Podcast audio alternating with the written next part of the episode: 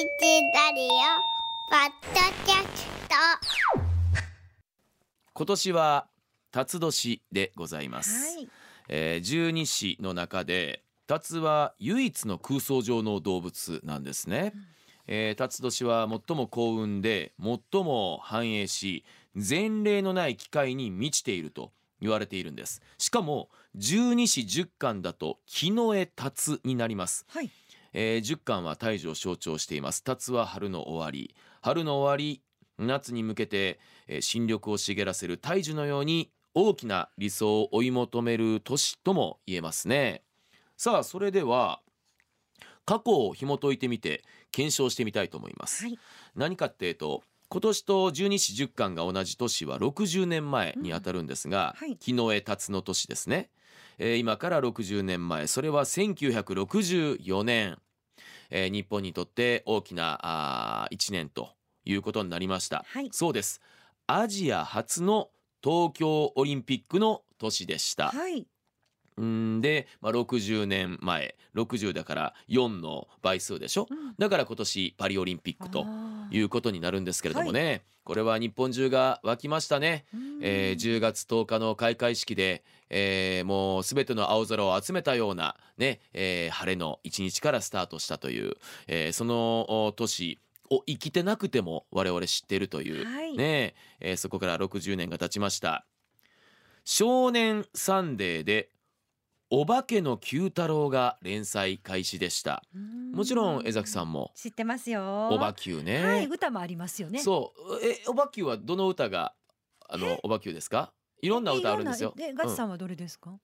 いいのさきゅうって、うんうん。あのえ？キュッキュッキュッキュッキュッキュッキュッとかねあと、えーララララララララお化けの九太郎と言うんだよキュッキュッキュッキュッキュッキュッ九太郎はねとかうん、その後半の方のイメージでした。ああーなるほど。そうだはい、いろんからあれなパターンありまし。新お化けの九太郎とかいうのもあるのでええそうなんですよ。うん。おばきゅういろんなねはい、あのー長いこと続いてる作品ですもんね。ねえ。で九太郎、はい。で王次郎ピーコ。知らん？この頭にこうなんかリボンがついてる。あとギュッしてるやつかな。えーはい。えっとアメリカのタイツみたいなんが、えー履いてるドロンパとかね。えー覚えてないか。ね。いやそれは僕はもう藤子不二雄さんをもう敬愛リスペクトしている。もうそれはドラえもん僕私ドラえもんでできてますからね。そうだったんですか？私の人生。もうはいドラえもんどんだけ読み込んだか。だから藤子不二雄さんものはめちゃくちゃうるさいですよ。はい。でもちろん。んお化けの九太郎も21円ももうもうそらもうあげればキリがないぐらい怪物くんから何から。あのタケコプターみたいなの？タケコプタケコプターみたいなのっていうのやめてくれます？こんだけドラえもん語ってんのに。タケコプターです。タケコプターね。でもタケコプターですけども、はい。あの一巻の時はあれヘリトンボっていう道具だったんですよ。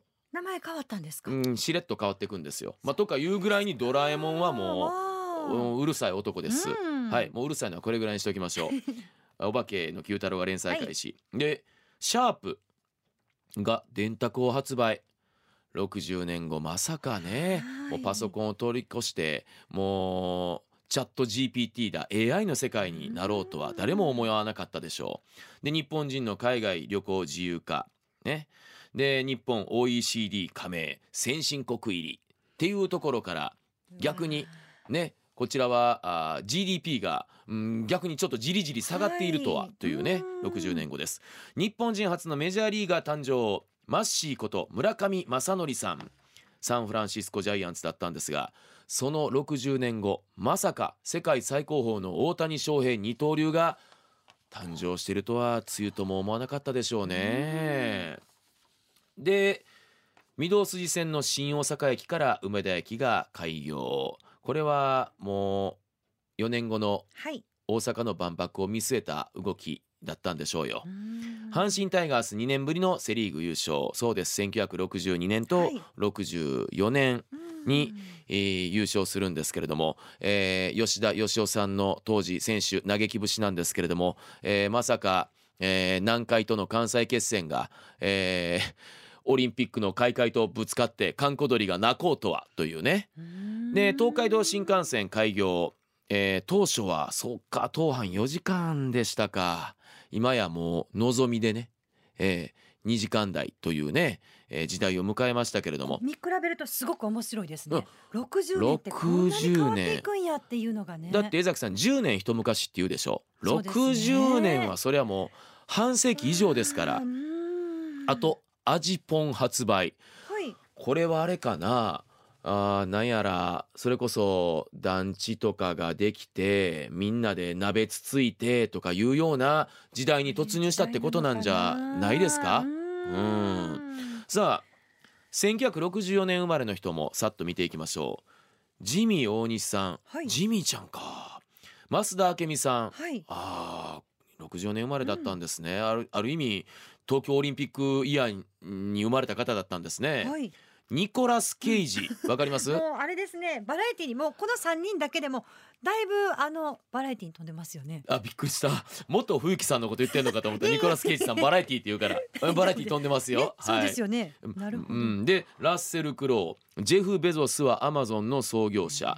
出川哲朗さんにハイヒール桃子さん、はい。阿部寛さんもですね、カルロス・トシキさん。アンドオメガトライブ、うん。懐かしいですね。ダブルうん。千パーセンうん。ト欲しいよ。おー！おー！結構歌えた。歌えた、はい。です歌えよねた歌えた。そうですよね。そうですよ、えーさらに高山みなみさんは声優コナンの声。魔女の宅急便キキの声。うーん。薬師丸ひろ子さん。セーラー服と機関銃ですね。このまま。はいはいはいそ そのあの マイクあのあのエアマイクのふりして本当にマイクに手ぶつけるの やめてもらえます？何時間でもですよね。抱いていたいけどなんか江崎さんが歌ったらあの薬師丸ひろ子になるんですけど、はい。なんか私が歌ったらちょっと木杉隆夫っぽい夢の途中の方になんかこう映ってる感じがして。玉木宏さんかな？あのあた玉木